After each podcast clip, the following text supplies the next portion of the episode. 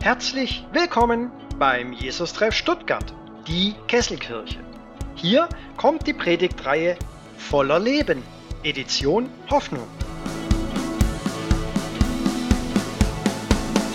Heute mit Martin Englisch.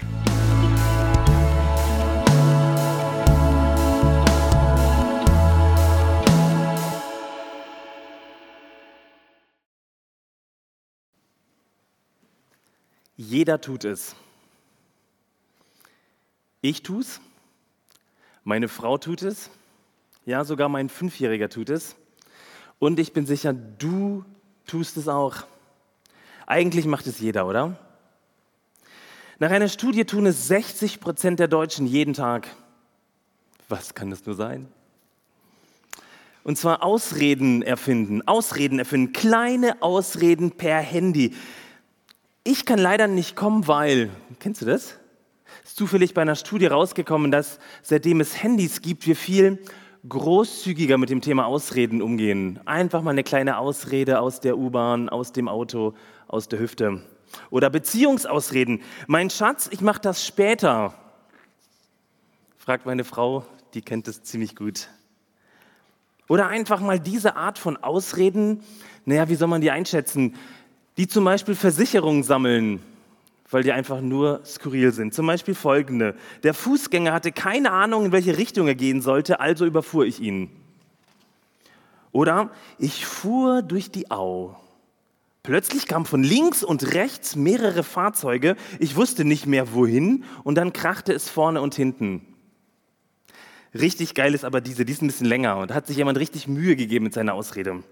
In einer Linkskurve geriet ich ins Schleudern, wobei mein Wagen ein Obststand streifte und ich, behindert durch die wild durcheinander purzelten Bananen, Orangen und Kürbisse, nach dem Umfahren eines Briefkastens auf die andere Straßenseite geriet, dort gegen einen Baum prallte und schließlich zusammen mit zwei parkenden Pkw den Hang hinunterrutschte.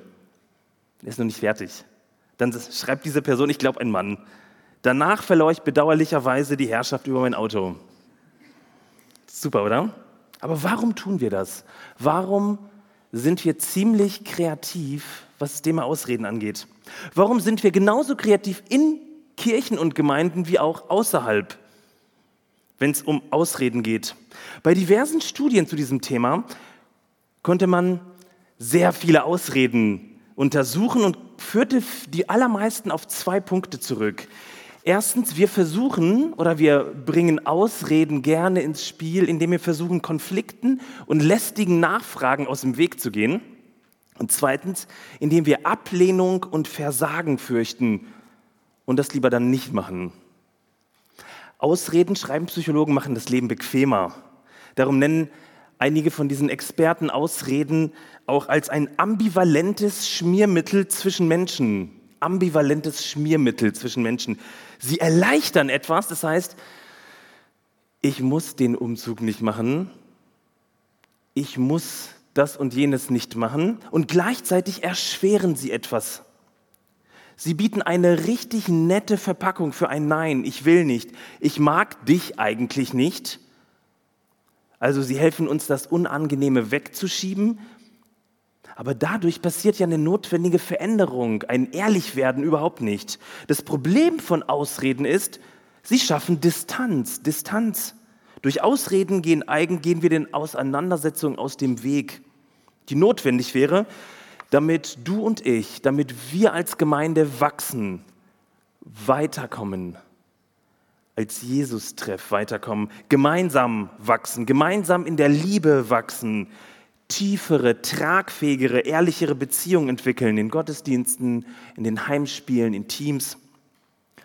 Heute wäre Allianz Gottesdienst gewesen, Villa Berg, Millionen von Stuttgartern dabei, wir mittendrin. Corona lässt es nicht zu, also machen wir heute einen Gottesdienst außerhalb der Predigtreihe, deswegen ein Freestyle-Text, den mir Gott aufs Herz gelegt hat.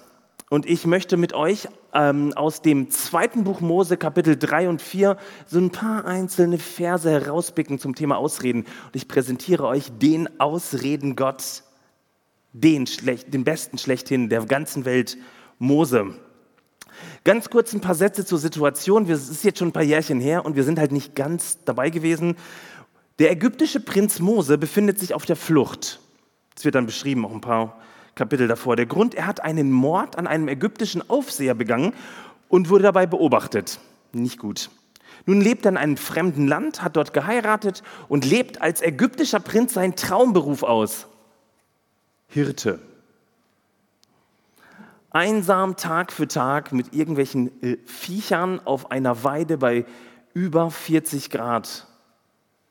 Ohne Klimaanlage, medium schön. Und das 40 Jahre lang, beschreibt die Bibel. An einem x-beliebigen Tag, an dem Mose schon wieder seinen Traumberuf ausleben konnte und mit diesen Tieren umherzieht, tut er etwas Sonderbares. Er geht ein Stück weiter, er kommt an den ähm, Berg Horeb und sieht da oben so ein Buschbrennen. Nicht außergewöhnlich ist bei 40 Grad im Schatten und das gefühlt dreiviertel Jahr lang.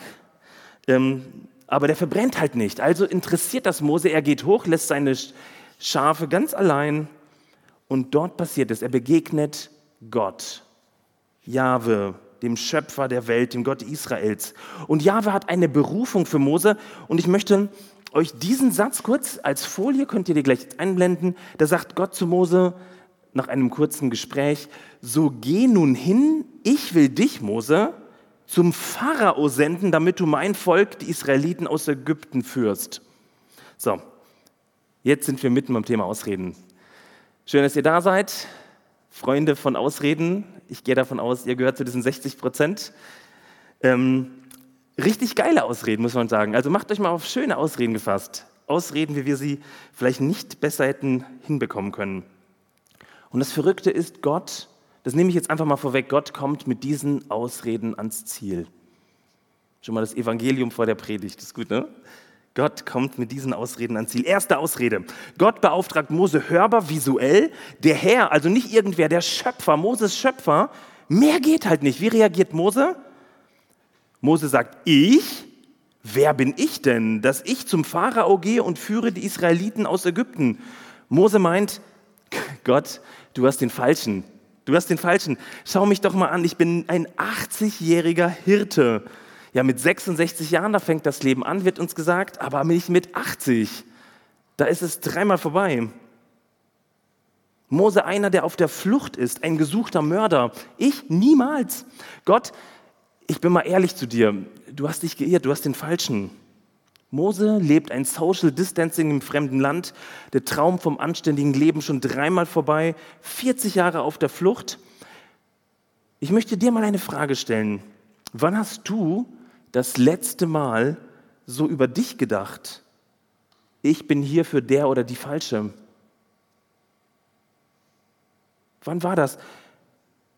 Die Falsche oder der Falsche wofür? Bei welchem Thema glaubst du, denken wir als Jesus-Treff ähnlich? Gott, dafür sind wir die falsche Gemeinde für diese Ziele, für diese Ideen, für diese Dinge. Ich möchte dir und uns als Gemeinde zusprechen. Gott antwortet Mose auf seine erste Ausrede, ich werde dir beistehen. Ich werde dir beistehen. Das heißt, Mose, du bist wichtig, auch als Mörder und Versager auf der Flucht. In dieses Kopfkino von Mose hinein spricht Gott, ich bin dabei, du bist wichtig, dich gibt es nie mehr ohne mich. Und dich, Jesus, treff, gibt es nur noch mit mir. Was für eine Zusage vom Schöpfer. Da geht plötzlich unser ethisch korrektes Weltbild flöten, oder?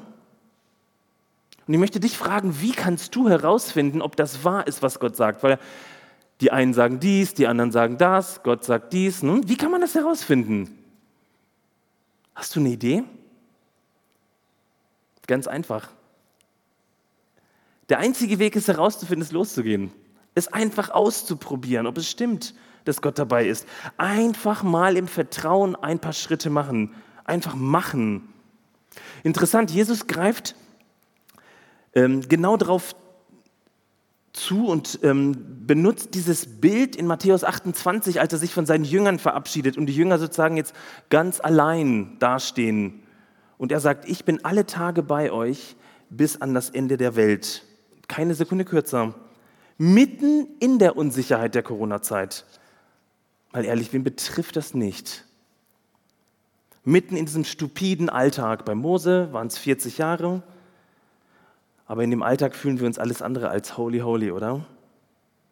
Mitten vielleicht in der Identitätskrise, wer bin ich eigentlich? Mitten in der Kurzarbeit. Ich habe vor ein paar Tagen ein richtig tolles Gespräch mit einem Jesus-Treffler gehabt. Wir haben uns unterhalten und dann sagte er im Gespräch, oh, diese Corona-Krise, ganz ehrlich, die hat mich richtig hart getroffen, richtig, richtig hart getroffen. Die Aufträge brechen weg. Und das, worum ich mich bemühe, ist jeden Tag ein Stück weit zu glauben, dass Gott da ist. Dass er mich da irgendwie durchträgt. Schwer und gleichzeitig Hoffnung und Mut. Ich möchte es dir zusprechen, deine Situation heute. Ich werde dir beistehen von Gott.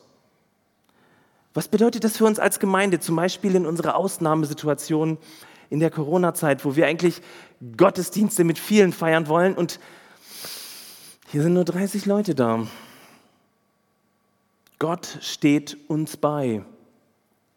Was bedeutet das mitten in der Suche nach einer hauptamtlichen Person, nach einer weiteren Hauptamtlichen im Jesus-Treff? Gott steht uns bei. Was für eine Hoffnung. Das könnte man jetzt durchbuchstabieren, aber wir kommen zur zweiten Ausrede. Zweitens, Mose sagt zu Gott, wenn ich nun zu den Leuten von Israel komme und ihnen sage, der Gott eurer Vorfahren hat mich zu euch geschickt und sie mich dann fragen, wie ist sein Name, was soll ich ihnen sagen? Das heißt doch, Gott, ich bin noch nicht bereit. Jetzt noch nicht, im Moment habe ich keine Antworten. Das, was ich habe, reicht noch nicht aus. Gott fragt andere, die sind viel weiter als ich. Kennst du das? Ich bin noch nicht bereit. Frag bitte irgendwen anderen. Also ich bin erst bereit, wenn ich eine Lebensphase bin und dann viel mehr Zeit habe.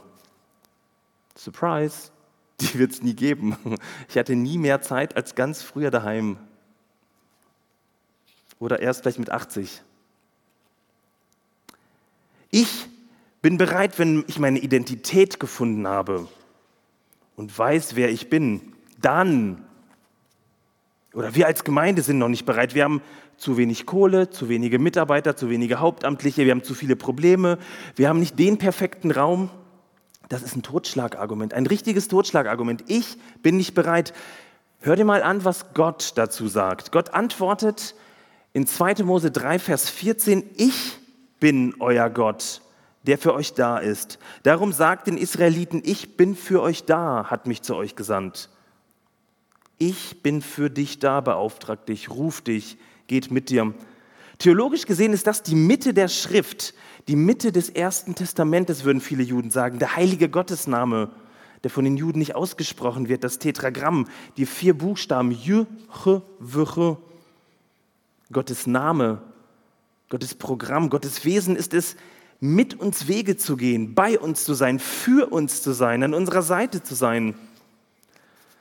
Es ist spannend, in dieser Übersetzung dieses alten Hebräischen vor 2000 Jahren ins Griechische wurden exakt dieselben Worte verwendet, wie Jesus sie in den Ich Bin-Worten verwendet.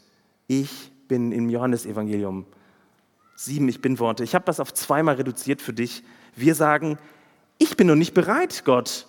Jesus sagt, ich bin dein Brot, deine Kraftquelle, ich stille deinen Hunger, darüber hinaus auch deinen Durst. Wir sagen, ich bin noch nicht bereit. Jesus sagt, ich bin dein Licht in allen Lebenssituationen, selbst im Tod. Ich bringe dich ans Ziel zum Vater. Ich leuchte deinen Weg aus. Ich mache dein Leben hell und so kannst du erkennen, dass es Licht und Schatten gibt in deinem Leben. Es geht weiter mit Mose, die dritte Ausrede. Mose erwidert, Ach Gott, was ist, wenn die Leute von Israel mir nicht glauben und nicht auf mich hören, sondern behaupten, der Herr ist dir nicht erschienen? Was soll ich dann tun? Ihr merkt, irgendwie ziehen Gottes Argumente bei Mose nicht. Ne? Die Ausrede von Mose ganz einfach. Gott, ich werde versagen. Ich werde versagen, ich kann es nicht. Ich möchte euch die heilsamste Erkenntnis der Menschheit, auch der Christenheit, kurz mitteilen. Ganz einfach. Wir lernen ausschließlich aus Fehlern, Misserfolgen und Niederlagen. Du und ich lernen ausschließlich aus Fehlern, Misserfolgen und Niederlagen, auch wir als Jesus-Treff. Gerade in unserem Glauben ist es uns beigebracht worden, alles richtig zu machen.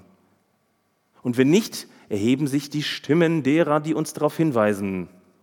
Kennt ihr das? Privat, in der Gemeinde? Denn so muss der Glaube ja sein. Aber in Wahrheit ist es doch, wir lernen doch aus Fehlern. Wenn wir losgehen, dann werden wir auch Fehler machen. Churchill soll Folgendes gesagt haben. Erfolg ist die Fähigkeit, von einem Misserfolg zum anderen zu gehen, ohne seine Begeisterung zu verlieren. Schön, oder? Thomas Edison, der Erfinder der Glühbirne, hatte 200 Misserfolge, wird berichtet. Bis irgendwann mal, irgendwann mal eine funktionierende Glühlampe dabei rauskam. Jemand sprach ihn eben genau darauf an. Sie haben 200 Misserfolge hinter sich. So sind wir. Korinthenkacker. 200. Er sagte, nein, ich habe Erfahrung gesammelt. Merkt ihr den Switch? Ein völlig anderer Blickwechsel. Und im Reich Gottes ist es doch so, Mose und sein verpfuschtes Leben, Mord, Flucht, Identitätskrise, der König David, der große König David, ein Auftragsmörder, ein Ehebrecher. Salomo, ein Frauenheld. Petrus, das Großmaul und gleichzeitig ein Angsthase. Paulus, der Christenmörder und der notorische Besserwisser. Nur um einige Helden, Helden in der Bibel mal anzusprechen und die es eben nicht auf die Reihe bekommen haben. Ich möchte dir die unglaublichen Worte des Evangeliums mal zusprechen. Gott beruft Menschen mit all dem, was sie mitbringen. Du musst die Sachen jetzt nicht hier ablegen, bevor du hierher kommst. Bring alles mit. Und dazu zählen tatsächlich unsere Misserfolge, falschen Entscheidungen und ja, für die ganz frommen unsere Sündenregister. Anders gibt es uns nicht. Eben mit all dem schönen, unschönen Ballast. Und genau das reicht Gott. Mehr benötigt er nicht. Nur das, was du und ich mitbringen, egal wie wenig es auf den ersten Blick aussieht. Und jetzt glaube ich, dass du hier sitzt oder vielleicht daheim und sagst, ja, der Englisch, der kann ja schön reden. Du glaubst mir nicht, dann lies nach, was Gott zu Mose sagt. Gott fragt Mose nämlich, was hast du in deiner Hand? Das heißt, was bringst du mit in diese Gottesbegegnung an den Dornbusch? Bei Mose war das wirklich nicht viel. Er brachte einen Stab mit. Ich habe jetzt echt keinen besseren gefunden als den hier. Die reden nicht drüber. Er hütete vorher noch wenige Minuten davor die Schafe seines Schwiegervaters. Alles, was er in der Hand hatte, war ein Stab, also ein Stück Holz, mit dem er die Schafe geweidet hat, sozusagen. Ich möchte dich fragen, was hast du gerade jetzt in der Hand? bis auf dein Handy, mit dem du surfst. Ich sage dir nur, Gott sieht es. Ich meine, das bisschen Kreativität, was du mitbringst, der wenige Mut, ein paar Leitungsskills, wie kann man damit, diesem Vileda Wischmob, ein ganzes Volk retten? Wie kann man mit einem, dem Stab, den Gott Mose in die Hand gegeben hat und das, was du gerade in der Hand hast, irgendwie was Nützliches anfangen. Wisst ihr, Gott verändert an der Stelle den Blick von Mose. Er fragt, wofür willst du auch für das wenige Verantwortung übernehmen, auch wenn es ultra wenig ist. Ein Stab zum Anleiten einer Schafsherde. Gott macht daraus einen Stab, mit dem er das Volk aus Ägypten führt und Wunder vollbringt. Wir brauchen einen persönlichen Blickwechsel, diesen Switch im Blick von dem wenigen, was eigentlich popelig ist, angesichts der vielen Herausforderungen, hin zu dem, wir bringen es Gott und er macht viel daraus. Aus fünf Broten und zwei äh, Fischen macht Jesus so viele Leute satt. Ich möchte uns als Gemeinde fragen, wo übernehmen wir Verantwortung für das wenige, das wir haben und ärgern uns nicht darüber, sondern bring es Gott. Was ist da, ist die Frage. Nicht, was ist nicht da. Was ist da? Was ist in deinem Leben da? Was ist bei uns da? Was ist unser Veleda-Wischmob? Gott möchte es in deinem Leben investieren und weiterentwickeln. Vierte Ausrede. Mose sagt, ach Herr, Ich habe noch nie gut reden können und auch seitdem du mit mir, deinem Knecht, sprichst, ist es nicht besser geworden. Ich bin im Reden viel zu schwerfällig und unbeholfen. Mose sagt, Gott, ich kann das nicht. Ich kann das einfach nicht. Mose wiederholt seine Ausreden, merkt ihr das? Er wird aber immer ehrlicher vor Gott, als würde er seine, die peinlichen Bereiche seines Lebens einfach durchschreiten, und zwar mit Gott. Und Gott lässt sich nicht aus der, Reihe, aus der Ruhe bringen.